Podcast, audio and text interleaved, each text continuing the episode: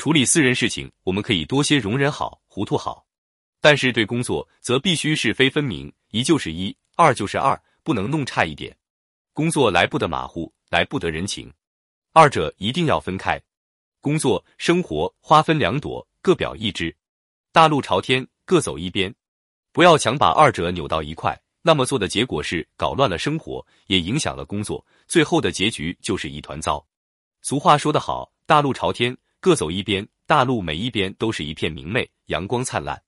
生命底线、功德底线分割开一条分道线，我们堂堂正正、平平安安的各自行走，他们明明显显、清清楚楚的刻在我们心里。有句谚语说：“条条道路通罗马。”在市场竞争已经由原先激烈转变为如今壮烈的情况下，如何开创一条不同于竞争者的发展道路，是企业在市场竞争中能否取得成功的关键之一。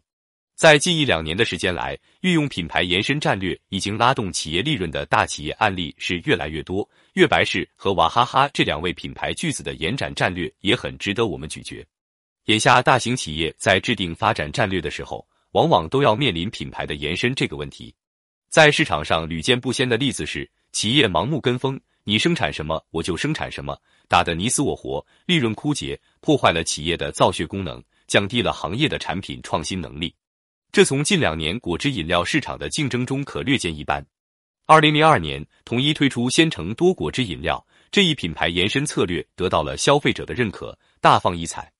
果汁饮料也因此成为当年市场上的一块新鲜蛋糕，很多重厂都蜂拥而上，一时间各种的果汁饮料纷纷的亮相。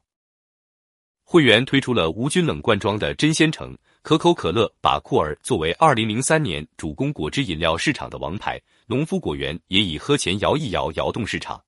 不难看出，各个商家都在细节上寻求着差异化，但是就好像在同一条路上使用不同的交通工具一样，可能达到终点利润的速度不同，但选择通向利润的道路却是相同的，这势必会造成交通堵塞。在市场细分越来越成熟的今天，在消费需求日益多元化的气氛下。企业在进行品牌延伸时，能否开辟出不同的利润之路呢？乐百氏和娃哈哈就给了我们一个最好的例子。乐百氏和娃哈哈之争也已经很久，从 AD 钙奶到瓶装水的两轮竞争中，双方难分伯仲，各有得失。二零零三年刚刚过去一半，乐百氏与娃哈哈终于分道扬镳，在品牌延伸战略上摆开了不同的阵势。这正是大路朝天，各走一方。麦当劳、肯德基各走一边。肯德基与麦当劳在中国市场同样面临着巨大的成本压力，却实行了差异化策略。肯德基提价在于追求销售业绩的增长与利润率，麦当劳的目的在于低价吸引消费者，赢得市场。新年伊始，肯德基、麦当劳这两个在全世界比邻而居的餐饮对手开始了差异化的中国策略。如果你去肯德基买老北京鸡肉卷，你会发现已经涨了五毛钱。而在麦当劳，诸多商品在优惠，且单张收银条满十八元还能获得各种大奖的机会。价格变化背后，对于此次涨价，肯德基方面表示，由于人力成本、物价成本、租金成本等都已经上升，所以需要提价应对市场变化，并自信的表示这不会影响到消费者的忠诚度。涨价也是其不得已的一种选择。在上海英昂盈利咨询师韩军看来。肯德基目前在中国的策略非常清晰，即追求销售业绩的增长与利润率。韩军认为，目前在大中型城市里，尤其人流比较聚集的店面资源已经不太好找。